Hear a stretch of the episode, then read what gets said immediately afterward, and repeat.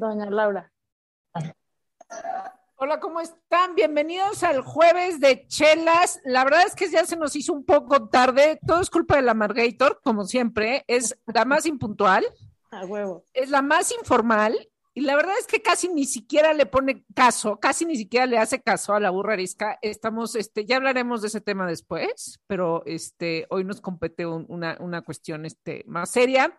Eh, Saskia, niño de Rivera, gracias por estar en la burra arisca. Eh, bienvenida. Muchas gracias. probablemente uno de tus días más complicados este, últimamente.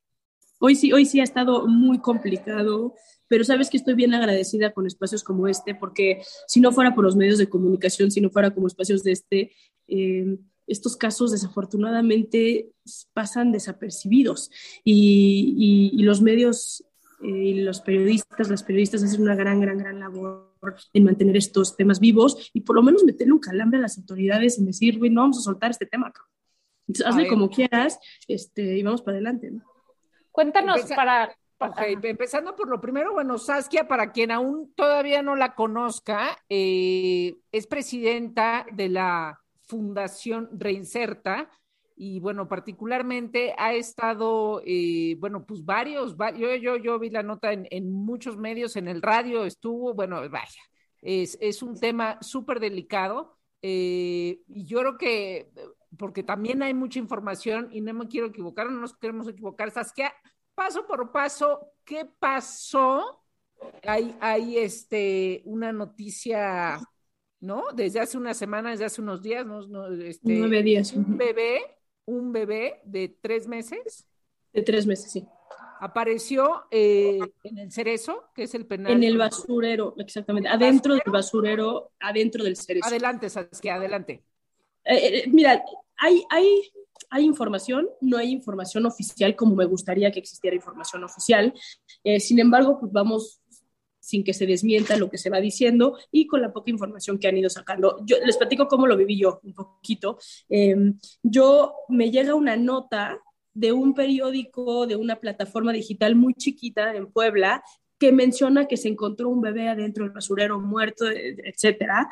Y yo tengo la fortuna, porque para eso uso mis redes sociales, de que me sigue mucha gente en redes sociales que está en la cárcel o cuyos familiares están en la cárcel. O sea, te podría decir que el 80% de la banda que me sigue es gente que está en contacto directo con el sistema de justicia penal. Entonces, para mí es muy fácil buscar en mis redes sociales gente que esté en el penal. Entonces, contacté a un par de personas que están privadas de la libertad en el penal de San Miguel y me confirmaron que en efecto sí se había encontrado un bebé, o sea, no era un rumor de una plataforma, digamos, y fue ahí donde decidimos desde Reinserta sacar un comunicado condenando los hechos y exigiéndole a las autoridades correspondientes que den una explicación puntual de lo que pasó y que se haga justicia.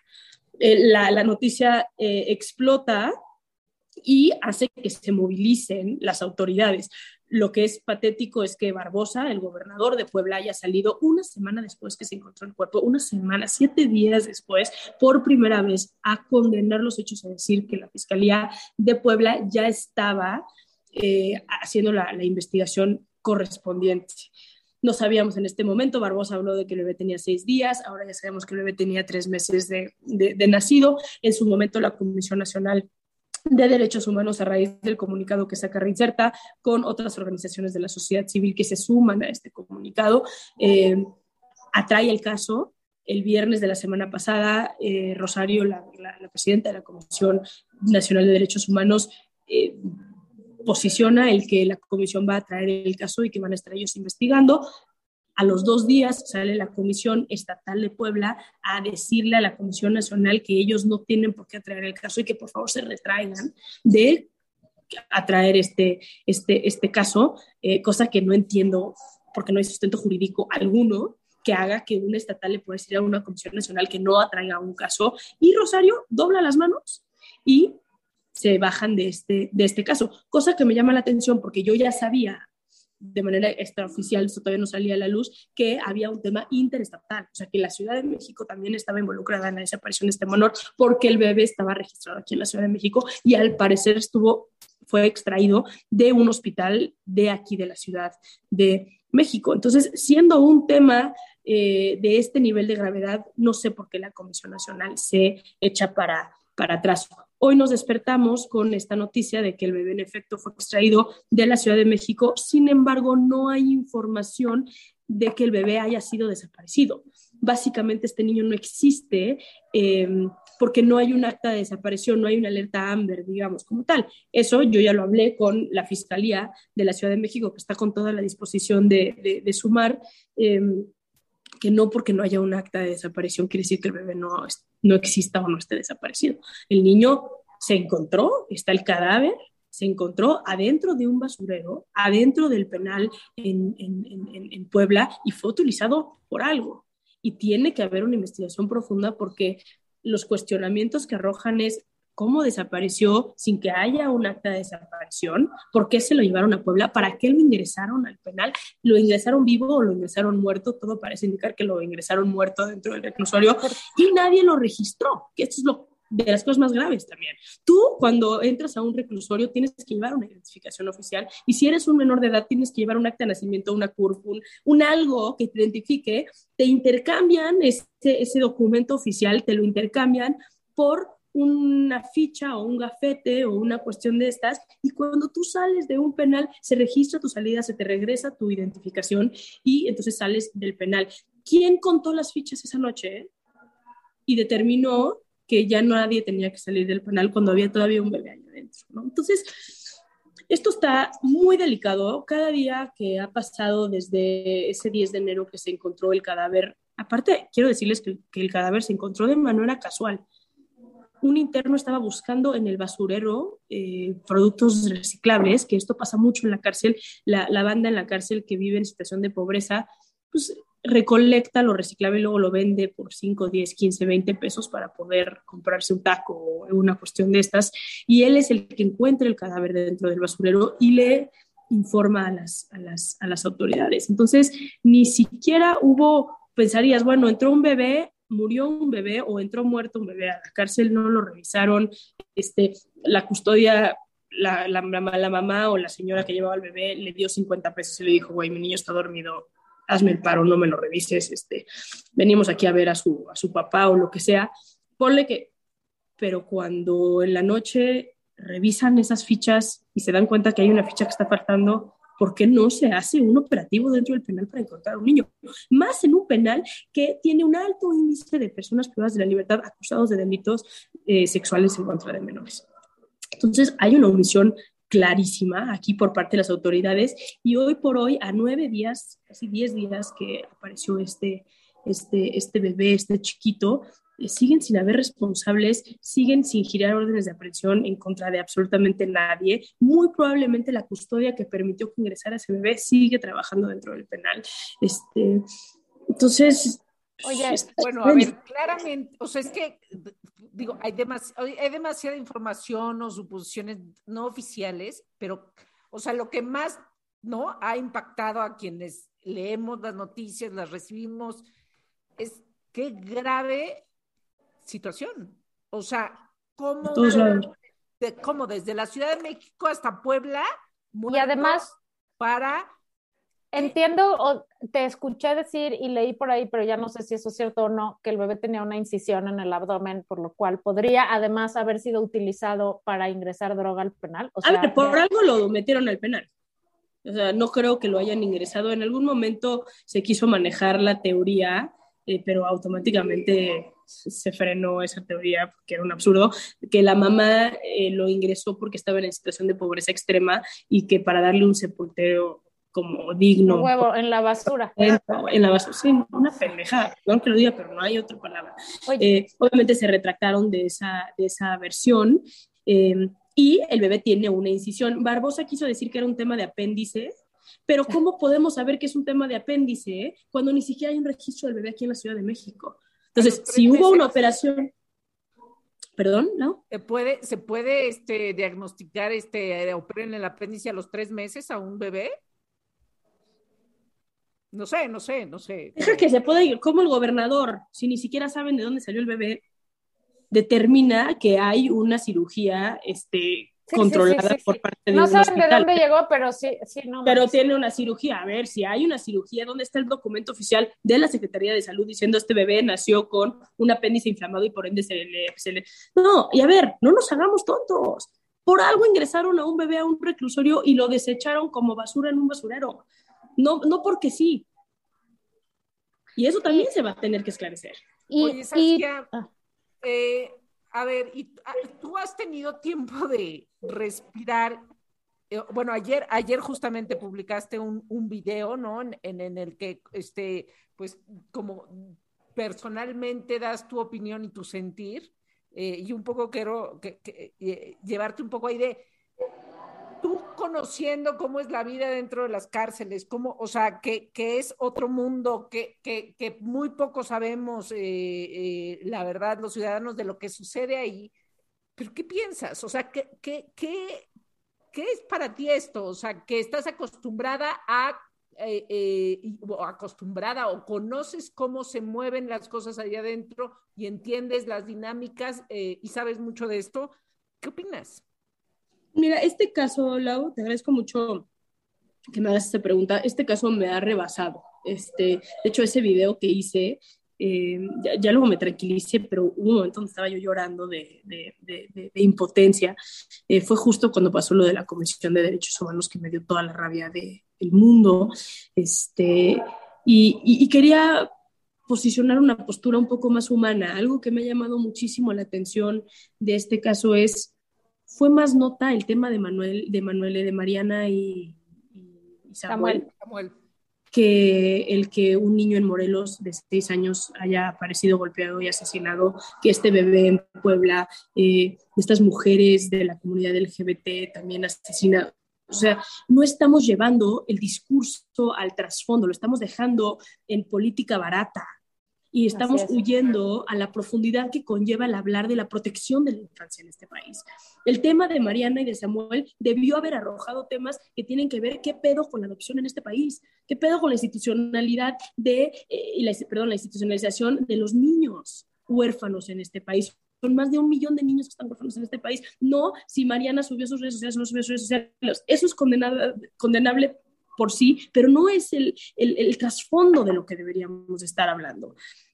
Y, eso fue lo que yo quería decir. ¿Qué nos está pasando? Yo me acuerdo que cuando con George Floyd, eh, México estaba indignado. Todos vimos el video, este, I can't breathe.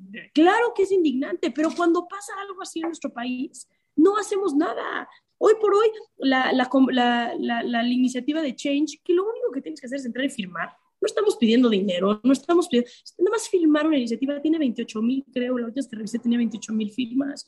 28 mil firmas de un mundo de más de 100 millones de personas.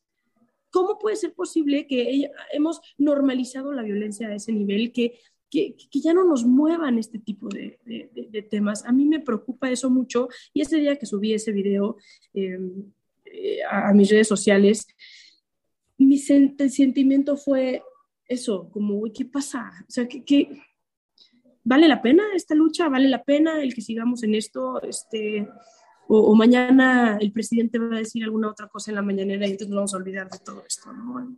Me parece muy, muy delicado y creo que esa también es una de las reflexiones que tenemos que llevar a cabo como ciudadanos, como ciudadanas, respecto a la normalización de la violencia.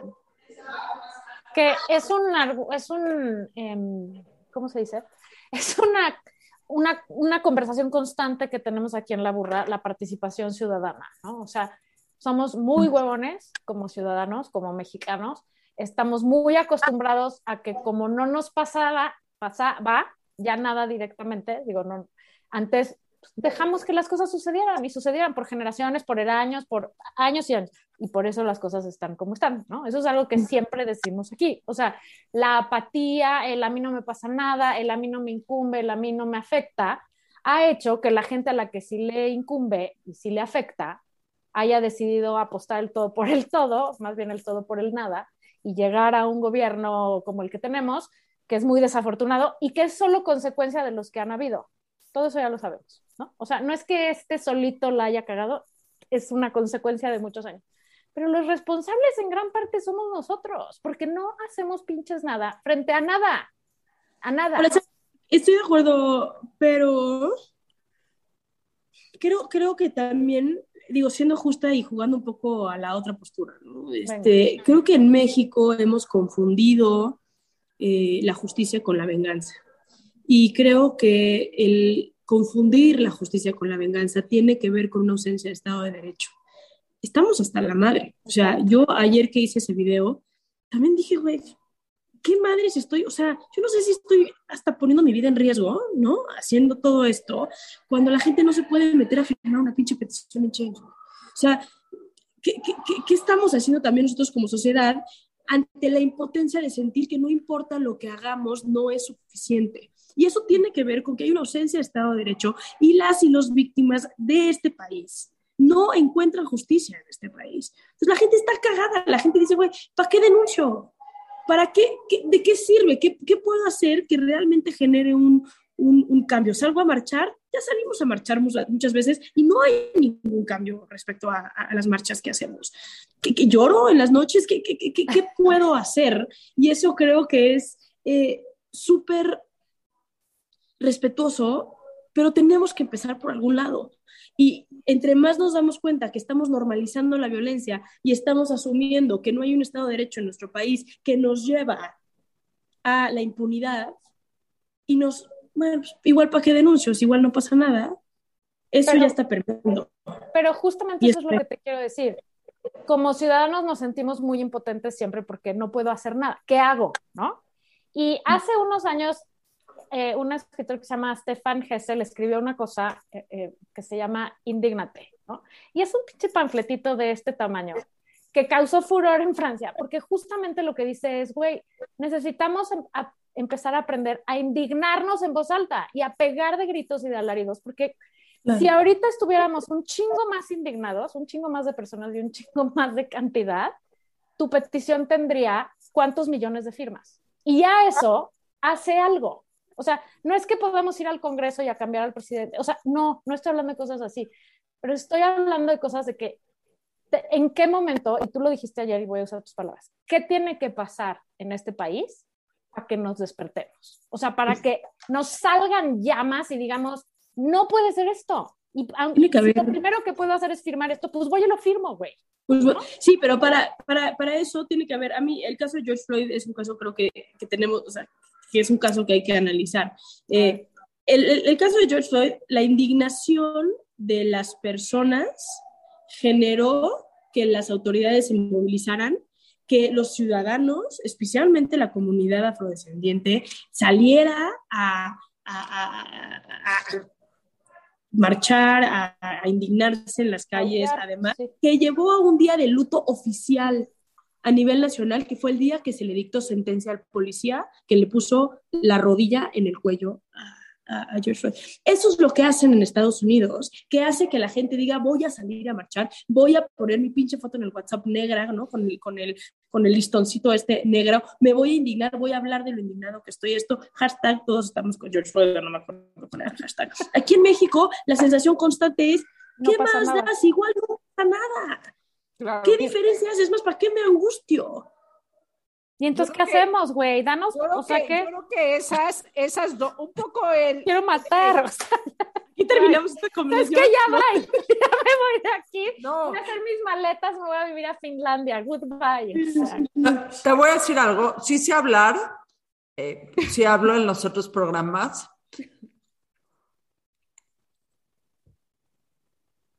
La verdad es que tengo un poquito ganas de vomitar, entonces si hablo sí. un poco, voy a vomitar.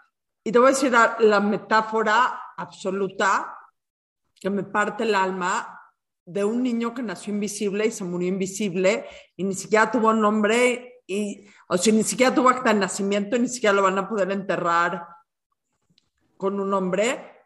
Y me duele por ese caso y me duele porque de cierta manera es la historia de miles y millones, bueno, de miles de niños en México, de miles de mujeres en México, está este tema de invisibilidad de la gente ante el sistema y de impotencia de la gente ante el sistema, creo que es hoy por hoy el lastre más grande que tiene este país. Porque si no eres nadie, Pero además, la mamá que parió a ese bebé, ¿dónde está? O sea, güey, a ti te roban a tu bebé en el hospital y me explico, o sea, el problema es tan... ¿Sabes qué? ¿Qué pedo, güey? Yo no sé, y yo no voy a juzgar a esa mamá que tuvo a ese bebé, donde no sé si está coludida con esta red de trata. Sí, no sabemos, no sabemos. No sabemos, pero eso es, una pregunta tremenda. O, está el problema. amenazado. No, sabemos. Amenazado, ¿eh? No hay un registro. Pero digamos que automáticamente como, a ver, la mamá, sí, pero tampoco sabemos si la mamá incluso es víctima de trata y las usan para parir bebés, para hacer chingaderas, o si la mamá la amenazaron y hay que, hay que ser realistas. Quien no tiene una voz en México, quien ha sido visibilizado en este país, les puede más la, la, la, la amenaza cuando no cuentas con un Estado de Derecho de saber, no me importa que me amenaces, voy a ir con las autoridades, cabrón. Porque lo que estás haciendo tú no es justo. No pueden, no se puede. En México el 75, la encuesta, el MVP sacó que el 75% y el 78% respectivamente no confían en los jueces ni en los ministerios públicos de este país. 78% de la población no confía en un ministerio público, o sea, no confía en decir, voy a ir y voy a meter una denuncia. Entonces, y el 20% restante no sabe ni siquiera que existe el Ministerio Público en México. O sea.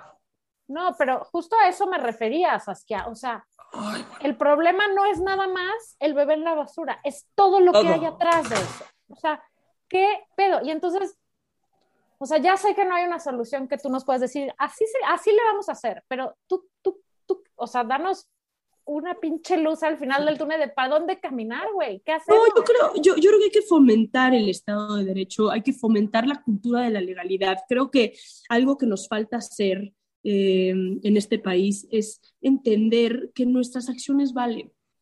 Y desde lo más chiquito, ¿sabes? O sea, alguna vez quise hacer una campaña, pero no, no, no, la, no, la pude hacer. Eh, de, de, de, de, la banda yendo a la cárcel a pedirle perdón a los narcotraficantes. Y mi punto era como, güey, tú estás en un antro metiéndote tachas, pasándola chingón, y en la cárcel están metiendo a los narcomenudistas en la cárcel. ¿Qué diferencia hay entre tú, que te estás metiendo tachas en un antro, y ese cabrón que está vendiendo las tachas? No hay. Y si, y si dejamos, y si hay que dejar de criminalizar de esa manera porque somos corresponsables. Si tú le das 20 pesos, 50 pesos, 200 pesos, 500 pesos al pinche policía que te paró, tú eres corrupta, güey, tú eres parte de la corrupción en este país. No es pinche policía, pero este país es como, ya saben, me bajó 500 pesos el policía. No, no son de lo que ya no hay, son súper corruptos. ¿Y tú qué, cabrón? O sea, tú eres igual o peor que ese policía. Es, es una desgracia y también hemos tocado mucho ese tema en, en la burra, donde, donde ¿Yo qué? Yo tengo Roku, me vale. Eh, oye. Exacto, ya la vi, ya la vi en Roku. piratería, amigas, piratería. no, está bien, no es legal, me, vale. O sea, y así una serie de, de, cotidianidades, ¿no? Que, que joden, y lo, y sabes el sistema. Lo celebramos, lo celebramos, güey. Voy a casa de mis amigas y está ok, está ok, pon Roku. O, güey, nos pues, creemos mi cuate es medio facturero, pero no hay pedo. Es medio facturero, pero está toda madre. No, no. No puedo yo hablar mal de Javier Duarte y que mi cuate con el que cena los viernes en la noche sea un pinche facturero. No hay conciencia, no hay, no hay esta, esta cultura de la legalidad. Y, y, entonces ustedes preguntan, ¿por dónde podemos empezar? Yo creo que podemos empezar por ahí. Tenemos que fomentar la cultura de la legalidad y tienes que saber que por más pendeja que parezca tu acción y que por más que parezca que es insignificante, sí es significante. Esos 20 pesos que no le diste al policía y que optaste porque te levantaran la multa, sí hacen la diferencia en este país. Y, y eso que para el otro lado también. O sea, es significante para bien. Firmar la, la, petición que tú sacaste ayer también tiene un impacto chiquito, ¿no? O sea, tenemos, y eso me refería, pero a eso me refería con, la, con el tema de que somos un poco responsables del estado en el que está en este país, porque voltearte para el otro lado y dejar de hacer cosas, doblar las manos, igual que pagarle el moche a tal o que comprar las tachas, es parte del pedo. O sea, nos hemos lavado las manos por años, para un lado o para el otro. Y puse eso a participar porque se nos está cayendo a cachos el lugar, güey. No sé si han visto, pero hay una humedad en el techo. ¿Humedad? Yo creo que firmar esa petición sí hace la diferencia. Porque la gente que dice, güey, pues ¿qué diferencia hace? Sí la hace. Yo te puedo decir hoy, a mí me llegó, el bebé llevaba tres días muerto cuando a mí me llegó ese caso. Ningún medio traía ese caso, ninguno. Y si no es porque los medios de comunicación se responsabilizaron y los medios de comunicación determinaron, y los medios de comunicación determinaron que no iban a soltar mujeres como ustedes, que le dan este espacio, es porque hay y se va a hacer justicia con este niño. Entonces, que una campaña en Change tenga un millón de firmas hace que los políticos de este país digan, ah, cabrón, así como hace que digan, no manches, ya salió esta vieja diciendo esto en este noticiero o en esta plataforma, entonces ya tengo que poner atención. Eso es, hace la diferencia. No es lo mismo una petición que tenga 5 mil firmas a una petición que tenga un millón de firmas. Pues, vamos por un millón de firmas, ¿no? Yo creo. ¿Cómo se llama? ¿Nos das el link? Lyndon Johnson decía que en un mundo de billones y en un país de millones, el individuo sigue siendo la principal fuerza del cambio. Claro, o sea, es que esa es la cosa, o sea, hay que empezar a pensar que tú sí eres parte del problema y también eres parte de la solución. Entonces, pues ponte la pila, dude, ¿para dónde vas a jalar? Y eso, no, no, yo, yo veo el problema en dos sentidos, también en el sentido en que, o sea, eso que sucede en la cárcel está tan lejano, tan lejano, que, que, que ni un niño muerto, bebé, de meses me altera. O sea, eh, eh, o sea, como, como dijiste en el video igual, era para que estuviera esto ardiendo. En llamas. En llamas.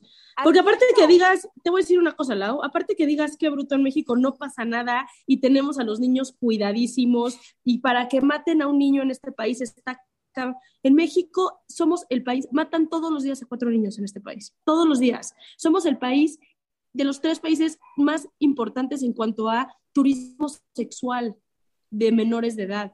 Producimos el 60% de la pornografía infantil que se consume en todo el mundo en este país. Los canadienses, los gringos y los europeos vienen a este país a acostarse con niños de 4, 5 y 6 años en no, estados como... No, no, sí, es la verdad. ¿Y sabes por qué lo hacen? Porque, Porque se puede. Porque se puede. Porque en su país se los chingan. Aquí no se los chingan. Entonces vienen a México a su pinche turismo, güey, a acostarse con nuestra infancia. Porque aquí hay impunidad. Y eso es lo grave de este país. Esto es un niño que ya, o sea, no me imagino un escenario más catastrófico. Ese rato alguien me decía, pero todo el tiempo tiran a bebés en la basura. Sí, pero no adentro de una cárcel no adentro de una institución que debería de predominar por su seguridad, porque por algo estás encarcelando a la banda. Entonces, pues, está cabrón. Bueno, cabrón, qué decirles. Oye, Saskia, hace mucho, hace mucho, tienes que saber que yo que no hago nada, este, y me vale madres la burra, hace mucho estoy chingue y chingue a Laura, invita a Saskia, invita a Saskia, invita a Saskia. Lo único bueno... Laura no me quiere nada. Lo único bueno de toda esta desgracia que está sucediendo en este momento en nuestro país es que hoy logramos de emergencia encontrarte. Un mm, evento afortunado, nos canceló nuestra invitada. Vamos a explicarle un poco al O sea, soy, soy, soy, plato de segunda mesa. Sí, eres, pero nos salió mucho mejor. Y además así, no, perdón. Eres el... sí eres. No, no, o sea, sí te invitamos de último. O sea, va, a sonar horrible, pero eres el manjar número uno que hemos tenido en la burra. Porque la, la plática que tuvimos todo hoy. Esto, todo esto para decirte que vuelvas. ¿Qué, qué, pésimo? No, yo sí voy a decirlo. Pero, déjame, chingada madre, decir lo que yo quiera. es un país libre todavía. No, hablen todo el programa y ahora tampoco puedo hablar. No, no hablas todo. No, lo que quiero decir es que efectivamente te invitamos de última hora, efectivamente por eso fue a estas horas, porque sabes que estuvo tantito ocupada, y efectivamente necesitamos pues que regreses y nos hables, nos hables en un podcast completitito de la situación de las mujeres en las cárceles de este país, porque... Y tenemos mucho que hablar. Y, te, y te voy a decir algo, Saskia, llevamos 180, y no te lo estoy diciendo eh, por nada, llevamos 178 programas de la burrarisca los contamos esta semana. Y creo yo que este es el programa más importante que hemos grabado de todos los que hemos grabado. Entonces, muchísimas gracias. Entonces, sí, qué bueno que sucedió eso.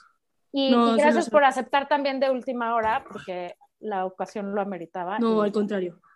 Y perdón que fue tan no, no, no, no, no, no, no, gracias, o sea, estamos muy honradas. Gracias te por digo. tu tiempo, Saskia, y gracias por, por también este abrirnos los ojos, que eso, este, eso, es, está cabrón. Intentar despertar, eh, ¿no? Que eso hace, eso hace reinserta, intentar despertar. Cuenten conmigo. ¿Nos puedes, por favor, dar las redes de Reinserta, las tuyas, la liga, todo? Arroba Reinserta, eh, las redes de Reinserta, arroba Saskianino, mis redes personales, eh, y en Change, no tengo la liga en este momento, pero es hashtag eh, justicia bebé.